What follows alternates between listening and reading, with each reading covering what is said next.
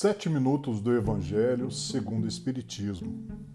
Meus bons espíritos, eu sei que uma paz sem limites me espera. Me ajudem a olhar em direção a esse aprimoramento completo. Faça erguer a minha cabeça e apare as minhas arestas para que eu me aprume e me esforce para chegar sempre a Deus. Que eu tenha coragem contra o mal me ajudem sempre a arrimar-me nos ensinamentos da própria vida. Em tudo sei que tem um sentido e uma lição. Sei também que as dificuldades aprimoram a minha alma. Me ajudem a caminhar com amor e confiança. Meus bons espíritos, eu sei que viver com decidido amor é antecipar o paraíso. Que assim seja. Estamos hoje no episódio 91 e iniciamos o capítulo 18 do Evangelho segundo o Espiritismo. Muitos os chamados e poucos os escolhidos. Parábola do festim de núpcias. Jesus, falando ainda por parábolas, lhes disse: O reino dos céus é semelhante a um rei que, querendo realizar as núpcias de seu filho, enviou seus servidores para chamar às núpcias aqueles que foram convidados. Mas eles se recusaram a vir. Ele enviou ainda outros servidores com ordem de dizer de sua parte aos convidados: Eu prepararei meu jantar. Fiz matar meus bois e tudo que havia feito cefar. Tudo está preparado. Vinde às núpcias. Mas eles não se preocuparam e se foram, um à sua casa de campo e o outro ao seu negócio. Os outros se apoderaram de seus servidores e os mataram após lhes ser feito vários ultrajes. O rei, tendo sabido disso, se encheu de cólera e, tendo enviado seus exércitos, exterminou esses homicidas e queimou a sua cidade. Então ele disse aos seus servidores: O festim de núpcias está todo preparado, mas aqueles que haviam sido chamados dele não foram dignos. Ide, pois, nas encruzilhadas e chamai para as núpcias todos aqueles que encontrardes. Seus servidores, indo então pelas ruas, reuniram todos aqueles que encontraram, bons e maus, e a sala de núpcias ficou cheia de pessoas que se sentaram à mesa. O rei entrou em seguida para ver aqueles que estavam à mesa, e tendo notado um homem que não estava com a roupa nupcial, lhe disse: Meu amigo, como entrastes aqui sem ter a roupa nupcial? E esse homem permaneceu mudo. Então o rei disse aos seus servos: Atai-lhe as mãos e os pés e lançai-o nas trevas exteriores. Aí haverá pranto e ranger de dentes, porque há muitos chamados e poucos escolhidos. São Mateus capítulo 22, versículos de 1 a 14. O incrédulo sorria a esta parábola, que lhe parece de uma puerilidade ingênua, porque não compreende se possa criar tanta dificuldade para assistir uma festa, e ainda menos que os convidados estendessem a resistência até o massacre dos enviados do senhor da casa. As parábolas, diz ele, sem dúvida, são figuras, mas ainda é preciso que elas não saiam dos limites do verossímil. Pode-se dizer o mesmo de todas as alegorias das fábulas mais engenhosas, se não são despojadas de seu envoltório para procurar-lhe o sentido oculto. Jesus auriu as suas nos usos mais vulgares da vida e as adaptou aos costumes e ao caráter do povo ao qual falava. A maioria tem por fim fazer penetrar nas massas a ideia da vida espiritual o seu sentido não parece frequentemente ininteligível, senão porque não se parte desse ponto de vista. Nesta parábola, Jesus compara o reino dos céus, onde tudo é alegria e felicidade, a uma festa. Para os primeiros convidados, fez alusão aos hebreus, que Deus chamou primeiro ao conhecimento da sua lei. Os enviados do Senhor são os profetas que vieram exortá-los a seguir o caminho da verdadeira felicidade.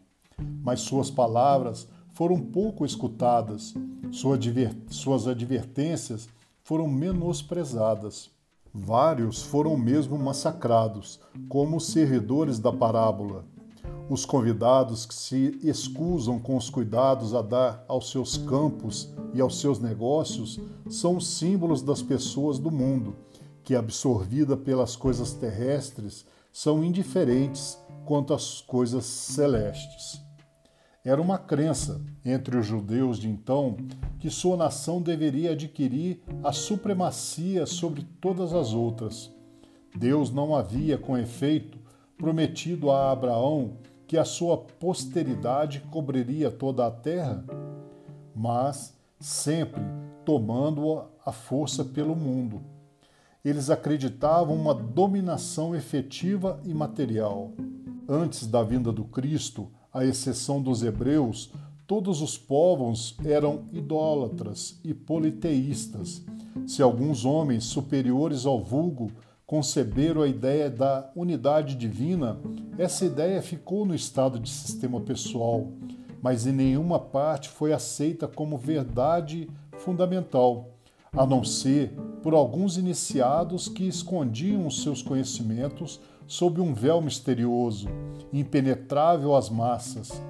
Os hebreus foram os primeiros que praticaram publicamente o monoteísmo. Foi a eles que Deus transmitiu a sua lei, primeiro por Moisés, depois por Jesus. Foi desse pequeno foco que partiu a luz que deveria se derramar sobre o mundo inteiro, triunfar ao paganismo e dar a Abraão a uma posteridade espiritual tão numerosa quanto as estrelas do firmamento. Mas os judeus, repelindo a idolatria, haviam negligenciado a lei moral para se apegarem à prática mais fácil das formas exteriores. O mal chegara ao auge. A nação dominada estava fragmentada pelas facções, dividida pelas seitas. A incredulidade mesmo aí havia penetrado até no santuário. Foi então que apareceu Jesus, enviado para lembrá-los quanto à observância da lei e abrir-lhes os horizontes novos da vida futura. Convidados dos primeiros para o grande banquete da fé universal, repeliram as palavras do celeste Messias e o fizeram parecer. Foi assim que perderam o fruto que teriam recolhido de sua iniciativa. Seria injusto, toda a vida, acusar o povo inteiro desse estado de coisas. Essa responsabilidade cabe principalmente aos fariseus e aos saduceus, que perderam a nação pelo orgulho e pelo fanatismo de uns e pela incredulidade de outros. São eles, sobretudo, que Jesus compara aos convidados que recusam comparecer ao repasto de núpcias.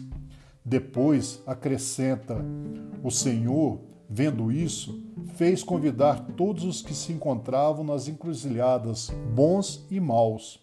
Ele queria dizer com isso que a palavra foi pregada a todos os outros povos, pagãos e idólatras e que estes, a aceitando, seriam admitidos na festa em lugar dos primeiros convidados.